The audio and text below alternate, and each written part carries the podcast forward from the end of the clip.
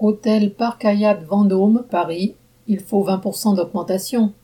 Mardi 15 mars, les femmes de chambre de l'équipe de jour de l'hôtel de luxe Parc Vendôme, à Paris, ont fait grève pour réclamer 20% d'augmentation des salaires.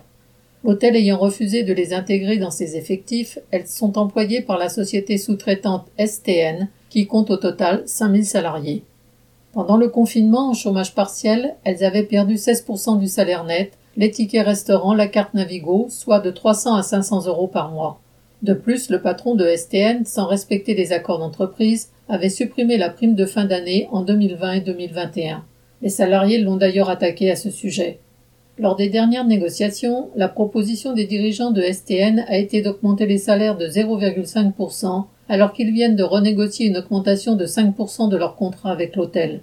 Depuis 2017, les salaires n'ont pas bougé. Cette annonce de 0,5% a donc suscité l'indignation et une grève surprise a été décidée dès le redémarrage de l'activité.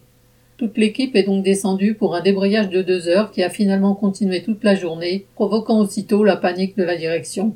Tous ces services étaient mobilisés et même les deux fils des patrons de STN, l'un directeur financier et l'autre inspecteur d'exploitation, ont été réquisitionnés pour faire les.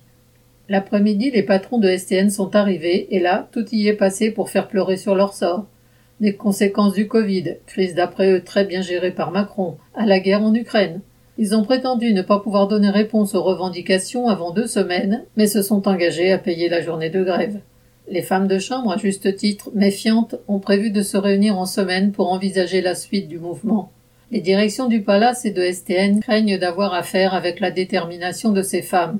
Le souvenir de la grève de 87 jours qu'elles ont menée en 2018 est encore dans toutes les mémoires. Correspondant Hello.